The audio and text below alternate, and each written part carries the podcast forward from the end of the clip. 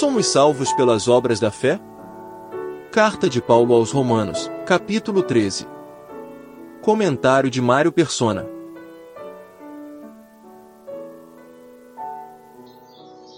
A lei dada pelos anjos, através de anjos a Moisés, a gente costuma esquecer que, que o Senhor entregou a lei por intermédio de anjos a Moisés.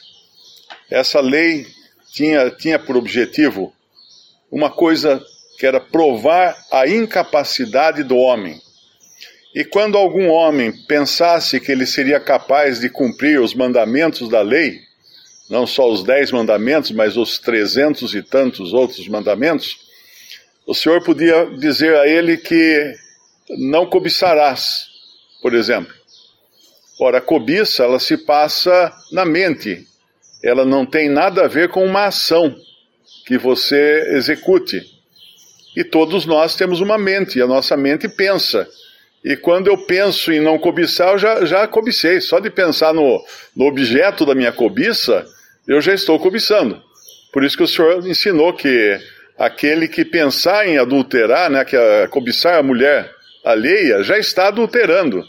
Aquele que, que pensar em matar o seu, o seu irmão, já está culpado de, de homicídio. Então a lei deixou muito claro que nenhum ser humano é capaz de ser justificado pela lei. Falando agora da lei de Moisés, a lei do Antigo Testamento, que o Senhor complementa lá nos evangelhos para deixar isso muito claro. Mas nós temos agora uh, a lei do amor, né, se a gente pode chamar assim, que ele fala aqui no versículo 8: A ninguém devais coisa alguma, a não ser o amor com que vos ameis uns aos outros, porque quem ama aos outros cumpriu a lei. Mesmo falando da lei de Moisés, não adulterarás, não matarás, não furtarás, não darás falso testemunho, não cobiçarás, ou seja, todas essas práticas acabarão prejudicando alguém. E se eu as pratico, obviamente eu não estou amando essa pessoa se eu, se eu adultero, se eu mato, se eu furto, se eu dou falso testemunho, se eu cobiço o que não é meu, mas é outra pessoa, de todas as maneiras eu estou não amando, eu estou uh, prejudicando alguém. Então, isso aqui é importante entender que enquanto Paulo estava aqui se, uh, se referindo especificamente, né, mais especificamente à lei do Antigo Testamento, Hoje, hoje existem também cristãos que acreditam que se, nós só podemos ser salvos se amarmos o nosso próximo. Então isso seria uma lei, tentar colocar uma lei para a nossa salvação. Bom, então eu estou amando o meu próximo, então eu tenho a salvação. Não é também assim. Eu recebi uma mensagem de uma pessoa me distratando de todas as formas, né, como já estou acostumado, a gente fica com a pele grossa né, com esse negócio de internet. E, e ele me xingou várias vezes de, de como é que chama?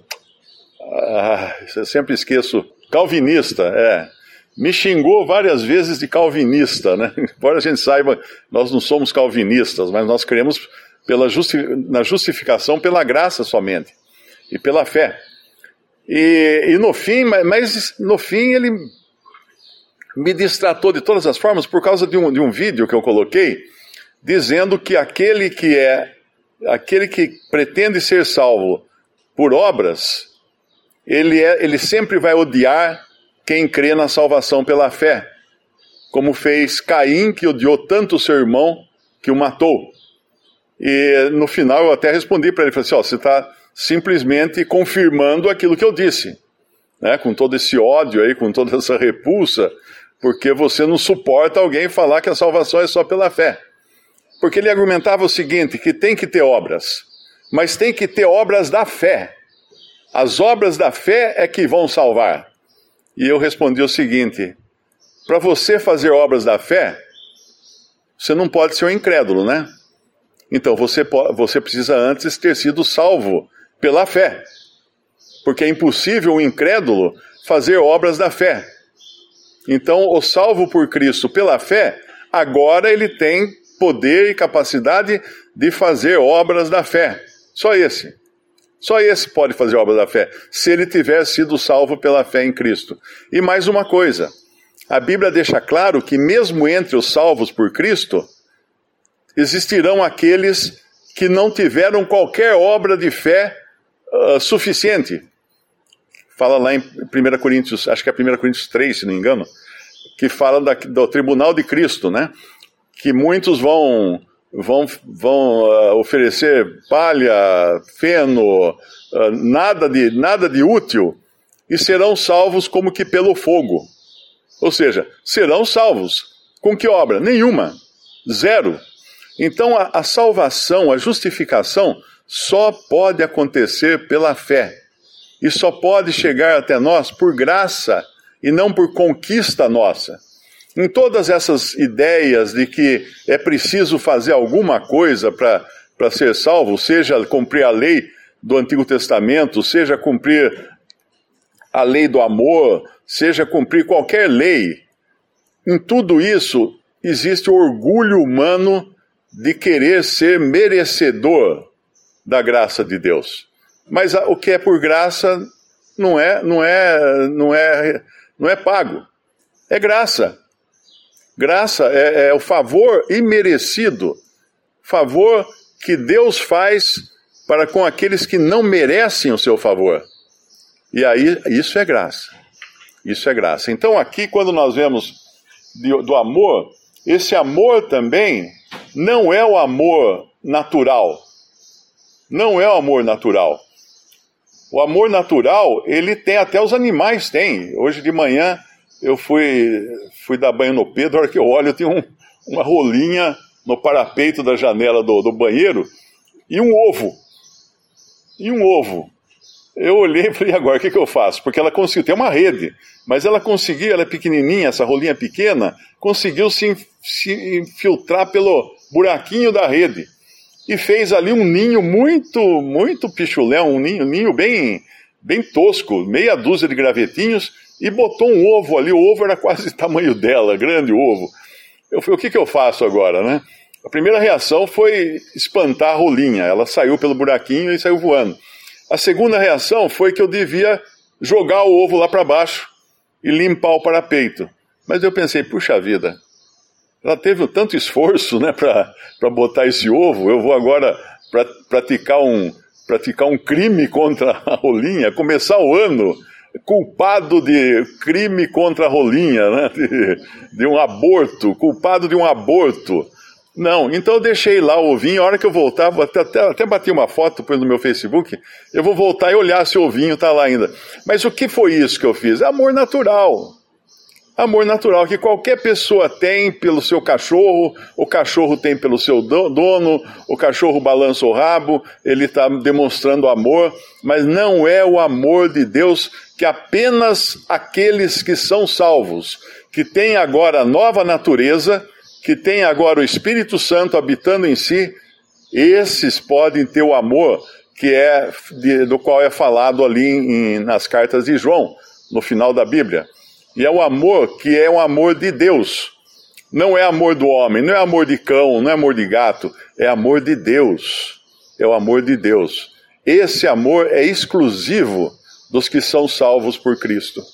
Esse amor, ele não, ele não, não age lá em, em, em Romanos, Romanos não, 1 Coríntios 13, ele aparece lá, já foi tema de, de música, né? Inclusive música popular, mas de pessoas que aparentemente não, não conheceram esse amor.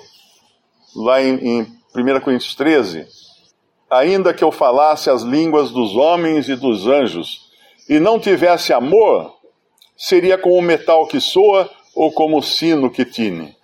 Ainda que tivesse o dom de profecia e conhecesse todos os mistérios e toda a ciência, e ainda que tivesse toda a fé, de maneira tal que transportasse os montes, e não tivesse amor, nada seria. Vejam que são todas coisas que são uh, bíblicas, né? Mas das quais nós podemos nos orgulhar de, uma, de alguma maneira. Ainda que eu distribuísse toda a minha fortuna para sustento dos pobres, e ainda que entregasse o meu corpo para ser queimado, e não tivesse amor, nada disso me aproveitaria. O amor é sofredor, é benigno, o amor não é invejoso, o amor não trata com leviandade, não se ensoberbece, não se porta com indecência, não busca os seus interesses. Não busca os seus interesses. Não se irrita, não suspeita mal. Não folga com injustiça, mas folga com a verdade.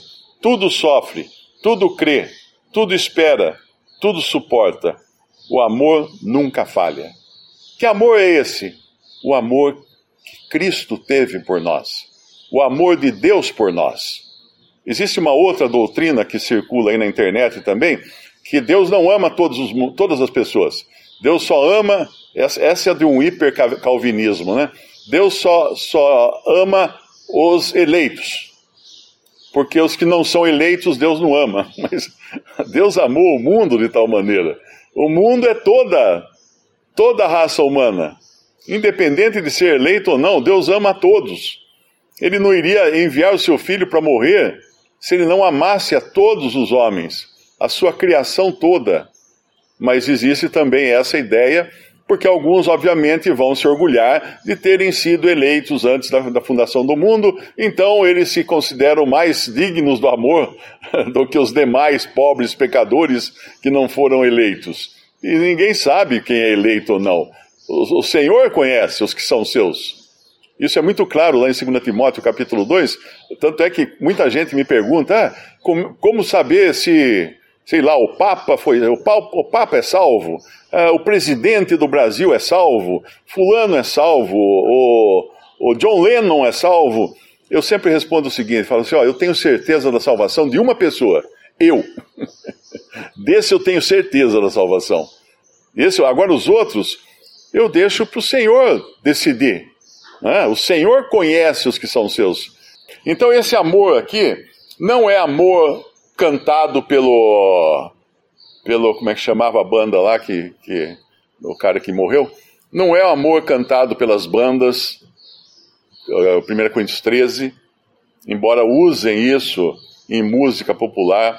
Esse é o amor de Deus, que só pode ter aquele que tem o Espírito Santo de Deus habitando em si, que tem a, a natureza divina agora. E quando a gente vai lá em, em 1 João, não me lembro agora qual é o versículo exatamente, mas alguns irmãos irão se lembrar depois, diz lá que uh, aquele, aquele, aquele que é nascido de Deus não peca. Algumas versões tentaram arrumar isso e colocaram aquele que é nascido, aquele que é nascido de Deus não vive pecando. Mas a realidade é que o que é nascido de Deus não peca. Por quê? Porque é nascido a partir de uma vida que vem de Deus. E a vida que vem de Deus é impossível que ela peque. E é, esse seria um assunto a mais, né? Porque aí fala também das, das, das duas naturezas no crente. O crente hoje tem duas naturezas nele. Tem uma natureza divina, que veio do céu, que é capaz de amar, e se eu não amar, eu estou uh, eu estou omitindo essa natureza divina que eu recebi. Eu não estou utilizando essa natureza divina. Porque eu também tenho a minha vontade própria e eu também posso não querer amar. Eu posso me portar com indecência. Eu posso ser invejoso. Eu posso tratar com leviandade, me soberbecer. Eu posso buscar meus interesses eu posso me irritar, eu posso suspeitar mal de algum irmão, eu posso folgar com a injustiça, eu posso, tudo isso eu sou capaz. Quando eu esqueço que eu tenho em mim o amor de Deus. E esse amor nunca falha, esse amor de Deus nunca falha. O meu amor vai falhar sempre, até com o ovinho da, da, da pombinha, né? Mas o amor de Deus nunca falha.